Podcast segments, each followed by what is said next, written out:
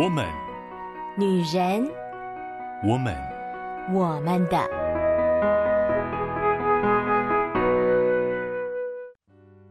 Hello，Hello，各位亲爱的好姐妹们，我是你们线上的好闺蜜秋雨，又跟大家在这个时候在线上见面了。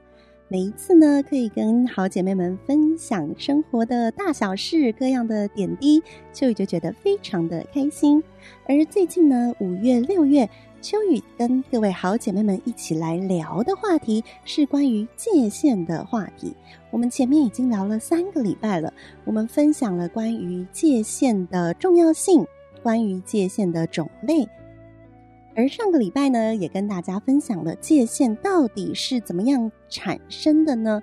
我们生活当中，除了从规则这件事情上面去思考界限以外，其实很多东西是潜移默化的隐藏在我们的生命当中的。从小的时候，我们与父母之间的相处模式，我们从父母那边感受到的，无论是好的鼓励啦、赞美啦，有的时候是责备啦。有的时候是限制与控制，都会很大程度的影响到我们成年之后怎么样面对界限这件事情。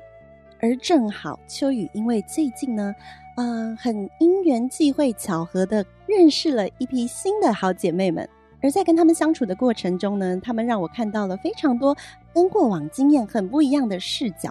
但是呢，因为这批好姐妹们呢、她们是在网络上认识的。虽然呢，我们其实已经有了比较多的互动，秋雨也跟其中几位吃过饭啊，啊、直接的聊过天，不是只是文字对话而已。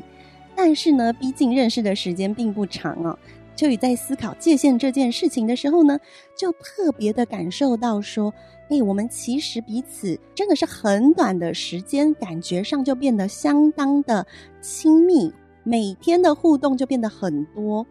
嗯。过去秋雨在带学生的时候，其实都会跟孩子们说，很短时间建立起来的友谊，你一定要特别的小心，并不是说这样子就是不好，但是呢，嗯、很容易不小心就越界了，因为很快就觉得我们彼此很好，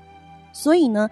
可能就会失去了那个分寸，也会因为太快速的靠近，所以相处到后面。忽然感受到彼此那个不适应的部分的时候，就会格外的觉得不舒服，然后也会有一种幻面的感觉。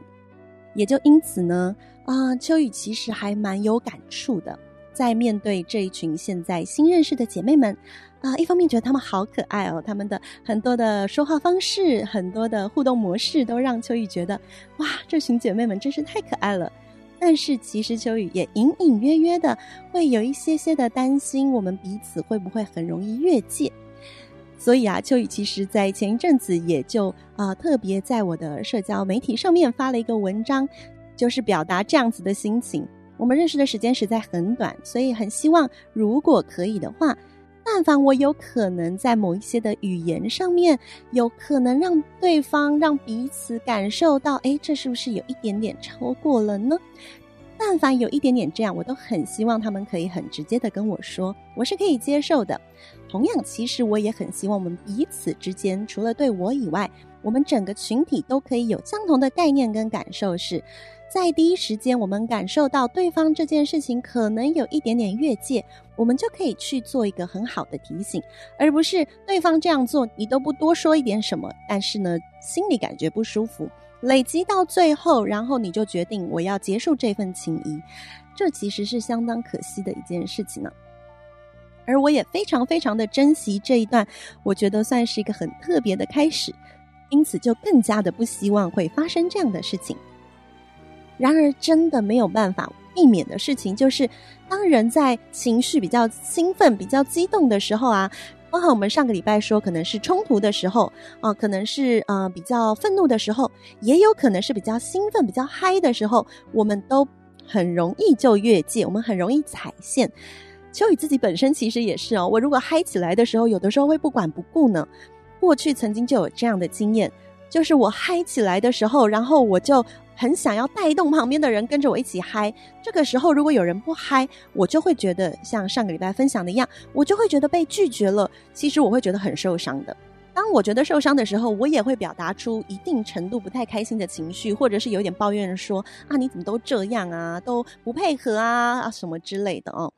呃，其实这样的言辞就很明显的表达出我那个界限，就是我并不好好的接受别人的拒绝，而有的时候呢，就会让别人觉得很不舒服，他也是觉得被越界了。踩线跟越界真的是非常难避免的事情，我觉得我们多多少少都会这样。也因此，秋雨就会觉得，我们自己内心要有一个健康的界限，就是它是有弹性的，它是呃可以接受别人的拒绝，然后我也可以好好表达我的喜欢与不喜欢的。但同时呢，我们也可以知道，当别人不小心踩线的时候，我可以怎么样帮助他，让他知道，哦，不好意思，我觉得这有一点点过界，或者是这有一点点踩线了，我先可能可以告诉你，呃，让你也可以好好的去避免它。然而，过去秋雨在带学生的经验当中，当我提到这样子的点，就是我们可以说出来，我们可以表达的时候，我常常会听到很多学生的疑问，或者是他们会觉得这样是 OK 的吗？这样是可以的吗？这样是好的吗？这样不会带来更多更多的问题吗？类似这样的疑问，也因此，今天秋雨呢就要来跟大家分享关于界限，我们有什么样错误的认知呢？其实前几集秋雨也大概都有提到一些，那我们今天会更专注的来讲，我们对界限可能会有的错误认知，或者是我们身边的人可能对界限有的错误认知，以至于你接受到的时候，你会觉得好像怪怪的，可是你也说不出哪里怪，而这些错误的认知就是很大程度影响界限为什么没有办法被好好的建立起来的原因。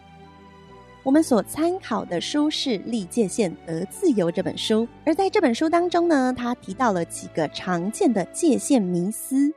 什么是迷思呢？其实“迷思”这个词啊，它的意思大概就是说，嗯，我们会觉得它很像是真的，呵呵，看起来好像是很可信的，但其实它是假的，只是我们过去所接受到的，我们认为它是真的了，或者是呃，它被讲得太像真的了，以至于我们就相信了，这就是迷思。听起来像真的，但其实不是真的，这是迷思的定义。然而，在我们的生活当中，有哪些常见的迷思呢？在进入今天的分享之前，依照惯例，要请姐妹们来进入一个情境，想象一下这样的画面：你正在看着手机一个同学会的群组，大家很热烈的在讨论接下来的同学会呢，要办在什么时候。主办的那位同学呢，他非常强势的就选了两个日期，他并没有做一个比较大的调查啊，他就选了两个日期。这两个日期其实你都不太喜欢，并不是说非常的完全不行，但你就是觉得这两个时间，要么就是刚下班，或者是美好的周末，你实在不是很想卡这两个时间。然后又碰上了跟你最好的那位朋友，他没有要去，所以呢，其实你并没有非常的想去。可是呢，大家好像又讨论得很热烈。你在这个时候，你又觉得好像如果说你都不能去，又有一点不近人情，你就观察了一下，然后你就觉得，嗯，可能第二个时间去的人会比较少，那你就选第二个好了。这样子呢，就可以跟大家讲说啊，没有关系啦，不用配合我，感觉好像可以成功的避免掉拒绝的尴尬。然而没有想到的是，当你选择了这个日期以后，主办人竟然觉得，哎。既然某某某说他这一天可以，那好像大部分的人都是两天都还行，只是有些人可能比较想要第一天，但是好像也没有人特别的说第二天完全不行。比较上来讲，好像感觉办在第二天也不错，所以主办人就问了大家说：“诶，那我们就定在第二天好不好？”这个时候你感到非常的尴尬，本来是想要用这个方式来逃走，当日期决定了以后。你就只能被迫接受了，因为这个是你提出来的时间，你也不能拒绝。在这个时候，可能我们的心里会有两种反应：第一个就是，哎，好吧，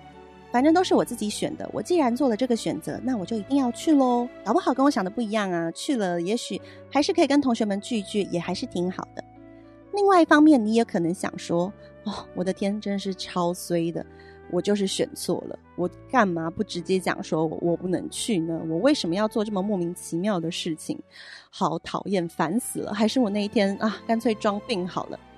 这两种想法都有可能出现在我们的心中，而不知道姐妹们，你的内心会比较接近哪一种想法呢？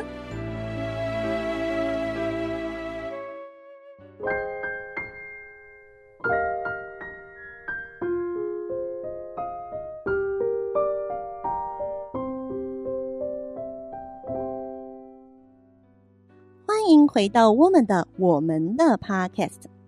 刚刚秋雨跟大家分享的这个情境哦，嗯，某种程度上，秋雨觉得自己也是蛮长的感受或经历到的，因为我我也的确不太擅长去拒绝，或者是呃，感觉泼冷水，我会觉得天哪，那感觉就是一个。很有距离、很冷漠的人哦，好像就是大家提出来的时间就拒绝。但是其实呢，因为秋雨的工作的关系，我的确比较容易有合理的理由可以拒绝，也就因此带出了一个更有趣的状况，就是但凡是时间可以的话，我就会觉得，如果这个时候我不出现，好像就更过分了。因为平常他们的时间呢，都是在我的确是要工作的时间，我可以名正言顺的拒绝。可是呢，那个在我可以的时间，可能就是他们特别安排的。他们会觉得啊，平常都在周末，你都不行，那我们安排一个周间的。然后，可是我可能当天就觉得，天哪，我下班想要回家休息了。但是他们又选了这个时间，我真的很尴尬。要去吗？还是不要去呢？对我来讲，就是非常非常痛苦的一件事。如同我们之前跟大家所分享的，拒绝说不。它可能是我们在成长的过程当中所学会的第一个关于立界限的行动。然而，我们也会因为这个行动，在这件事情上面产生了很多的迷思。在我们所参考的这本书《立界限得自由》当中呢，他就提到了几种迷思。一个就是，如果设立界限就是自私的人，这是一个非常普遍性的迷思哦。很多人都会很直觉觉得。立界限感觉好像就是拒绝，我不要，我不想，我不接受，我不愿意。当表达这个的时候，感觉上是一个相当冷酷或无情的拒绝，好像没有考虑过对方的感受，没有把对方的想法跟需要放进自己的考虑当中，所以可以轻而易举的说出拒绝这句话。特别是像秋雨，我从小在教会长大，我们在教会所接受到的教育都是我们要尽可能的去帮助有需要的人。我不知道有没有很多人听过这句话，就是在别人的需要上看见你的责任。的确，我们也希望这个世界是充满了善的循环的世界，因此我们不是应该要回应别人的需要吗？其实立界限是帮助我们更知道怎么样好好的关心别人的需要。怎么说呢？其实啊，立界限这件事情，它第一个最直观影响的就是我们对于我们自己能力的理解，以及我们对于我们自己内在状况的掌握程度。所以，当你是一个界限很健康的人的时候，你其实对你自己内在的是清楚的。所以，你的拒绝是因为你知道你的能力做不到，知道你自己能力的限制。以及环境的时间、空间等等，有一个限制的存在。有一些人觉得立界限好像就是很自私的，那的确有一些人啊，他的拒绝是非常自私的，他就是什么都拒绝。我们之前也跟大家提到，那其实也是一个界限不好的样子。不是每一个拒绝都代表你是一个好的界限。我们最重要的是要先理解我们内在的需要是什么，我们自己的能力，我现在的时间，我的精神，我可以做到哪里，我可以付出到什么程度。比如说，以今天的例子来讲，参加同学会这件事情，秋雨渐渐的就开始学习到，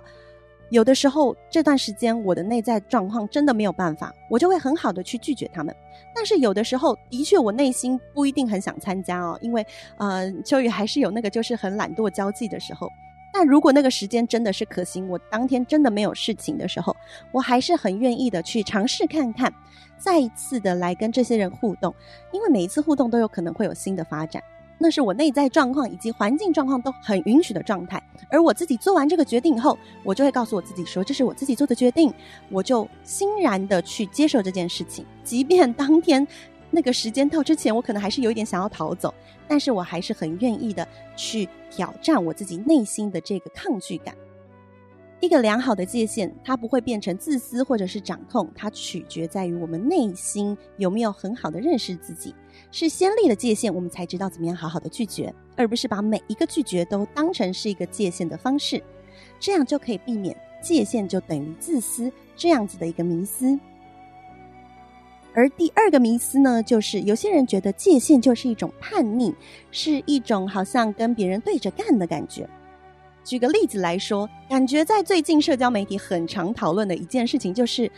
到下班时间了，我可不可以准时下班，还是我要看大家的脸色来下班呢？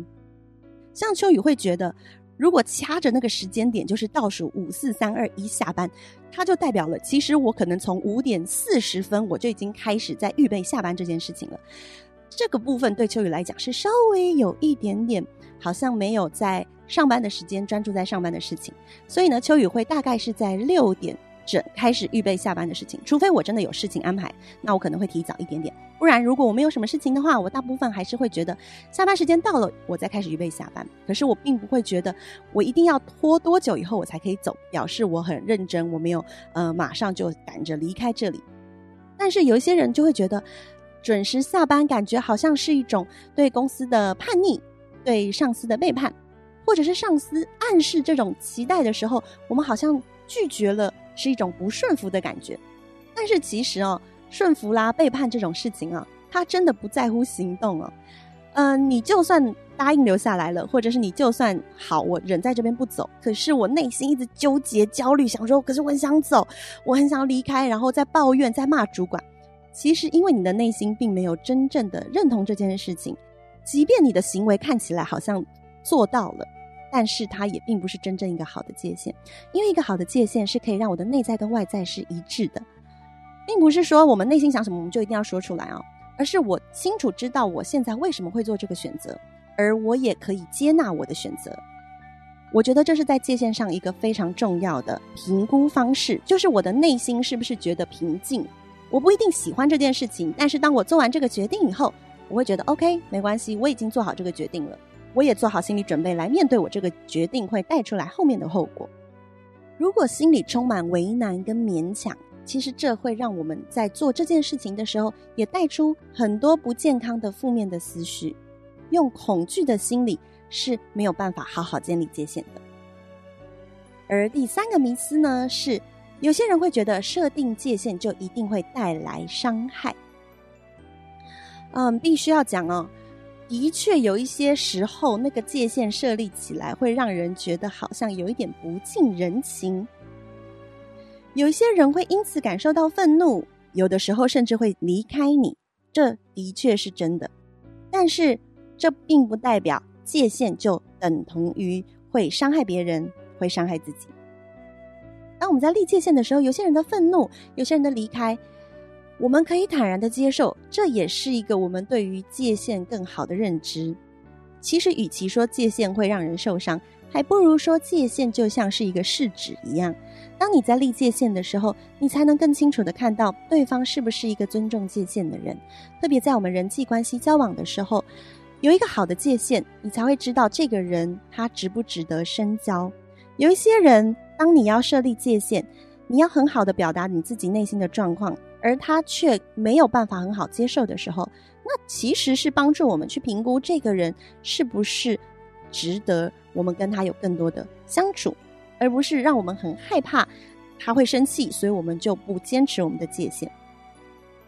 当然，讲到界限会使人受伤这件事情，秋雨还是要再一次提醒各位好姐妹们：如果你现在开始想要学习设立界限，你一定需要有一个很好的支持系统，你需要有一个很好的环境，会有几个人，他会让你觉得非常的安全感。无论你怎么做，你都知道他是爱你的，爱你的能量很重要，无条件的爱。更是会帮助你在立界限这件事情上，不是充满恐惧，不是充满害怕，不是充满伤害，而是你更知道怎么样在别人的爱的能量当中帮助自己重新审视自己的内在。界限是帮助我们可以跟别人有更好的连结，所以连结才是我们最重要的事情。我们希望跟别人有更健康的连结。跟更健康的关系，所以我们要立界限，而不是我为了要保护我自己，所以我才立界限。那并不是一个健康的界限哦。我们一定要让我们自己先知道，我们立界限最大的目的是希望跟别人有一个健康的连结。因此，连结是第一位，界限其实是第二件事情。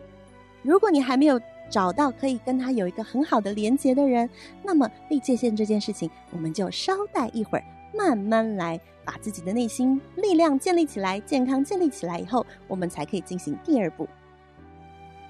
而下一个迷思呢，就是有些人觉得，当我立界限的时候，好像就是我在生气。嗯，的确，就特别是在情侣相处的时候，有的时候会感受到这件事情哦。就是当一一方好像比较坚定的想要表达出来他的立场，他就觉得我就是不要，我就是什么的时候，另外一方就会说，你干嘛这么激动？你干嘛这么生气？立界限的时候，的确好像很多时候会比较激动哦。这是为什么呢？是因为立界限本来就是一件愤怒的事情，或是只有在愤怒的时候才会更想要立界限吗？其实不是哦，当你在立界限的时候，你的情绪会比较激动，那很有可能就表示你过去并没有很好的有立界限的学习，因此累积了很多的情绪。当你现在重新要开始立界限的时候，那些情绪都涌上来了。如果你过去就有建立起健康的界限，其实当你在表达界限的时候，它并不会是一个这么有情绪的事情。情绪本来就是我们内在一个状态的表征，情绪没有任何的对与错。但是呢，借由情绪，我们可以观察到。哦，原来我内心这里可能有一个伤口，原来我一直以来都很在意这件事情，所以当我现在要表达界限的时候，我过去的那个受伤的感觉、委屈、愤怒都跑出来了。这在一开始的确可能会吓到一些人，就会觉得好像我都要很激动，好像很歇斯底里的这样子去表达这些事情。不过这真的只是过渡期哦。当你越来越习惯表达界限，越来越习惯用界限来帮助以及维持彼此的关系的时候呢，这个愤怒、这个激动就会渐渐的被平息，你就会渐渐找到那个最健康界限的样子。再来下一个迷思，就跳脱我自己立界限，而是我会觉得当别人立界限的时候会伤到我。这样子类型的呢，就比较像是我们之前提过的。他是偏向没有办法接受别人拒绝这样类型的人，秋雨自己有的时候也真的会这样哦。我觉得，嗯，在内心比较没有自信、自我形象比较低的姑娘宝贝们，的确就比较容易会觉得，当我被拒绝的时候，我会很深刻的感受到受伤。不太确定秋雨是不是曾经分享过这样的故事。有一次呢，我跟我母亲与哥哥出国的时候，呃，我哥哥在开车，然后呢，他就想要听音乐。而我带着乌克丽丽，我就很想要弹乌克丽丽跟唱歌，所以我就说：“那我就来弹吧。”没想到我才唱了几句，我哥就说：“我觉得很吵，可以不要弹了吗？”而在那一瞬间，我感到非常非常的受伤。我觉得他就是嫌弃我，所以呢，我沉默了几秒以后，我就说：“我知道，反正你就是不喜欢我。”其实我那句话表达出来一个很深刻的感受，就是我觉得你就是拒绝了我整个人。但我却没有办法很好的接受，我哥哥只是觉得那个乌克丽丽的声音很刺耳，很有意思哈。当我感受到受伤的时候，我就会觉得他这样讲很过分，他这样讲很不顾虑我的感受，他好像都没有考虑过他这样讲我会很受伤。但其实呢，是我的界限出了问题，我没有办法很好的接受他是可以拒绝我弹跟唱的。而他并没有在每一个时间都拒绝我。其实我们过往还是有他觉得我在弹乌克丽丽，然后他唱歌，然后我也唱歌，我们这样一起是很开心的时刻。但是在当下我没有办法想这么多，我就是觉得很受伤。所以有的时候我们会觉得，当别人立下界限的时候，就是要伤害我们。可是其实当人家立界限，而我感到受伤的时候，同样的，他也是在提醒我们：我们是不是很多时候不太能好好的接受别人的拒绝呢？我们是不是很多时候都太直接的认为？对方就是在否定我整个人呢？这是一个很需要被发现的思维哦。只有在发现了、觉察了这样的思维，我们才有机会重新设立这样的界限。而这样的界限其实可以帮助我们自我价值的提升。所以秋雨觉得这是一个很重要要被厘清的迷思。而再来有一个迷思呢，就是界限会引起罪疚感。其实它就呼应了前面讲到，很多人觉得界限就是一件自私的事情。因为觉得界限是自私的，所以呢，当我拒绝了，当我好像设立了界限的时候，我就会有罪疚感。我好像就觉得我做了对不起别人的事情了。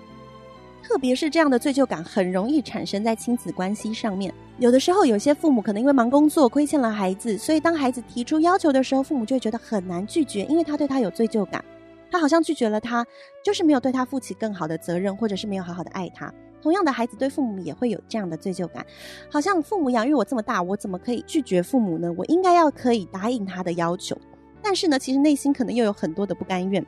而这样子的罪疚感，其实都隐藏了一个是我们觉得我们好像欠了别人的，或者是我们好像有责任应该要去达成对方的期待。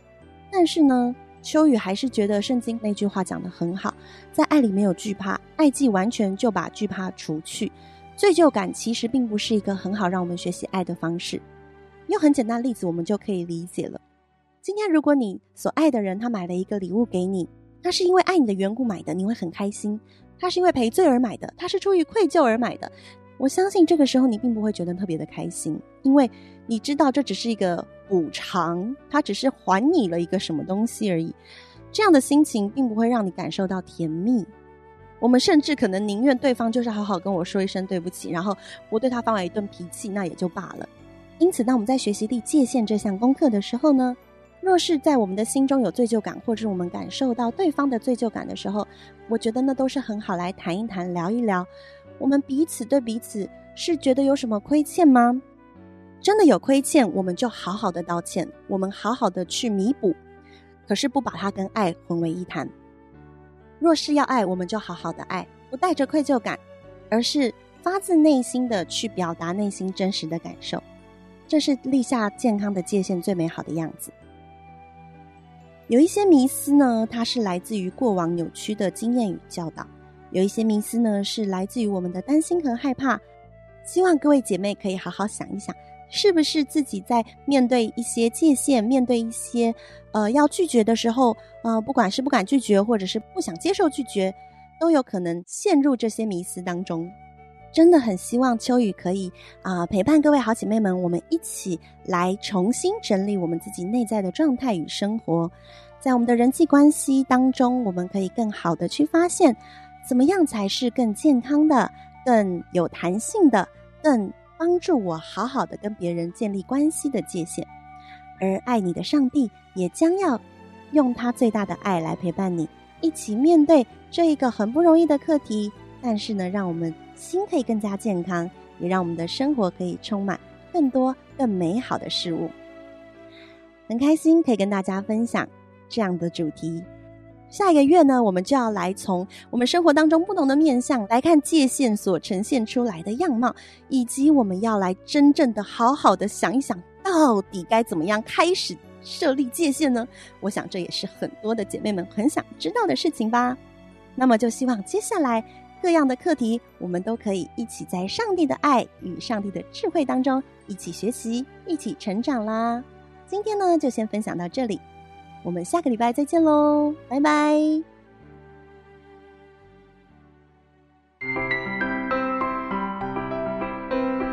以上节目由台北远东福音会制播，欢迎上远东福音会官网，搜寻更多精彩内容。谢谢。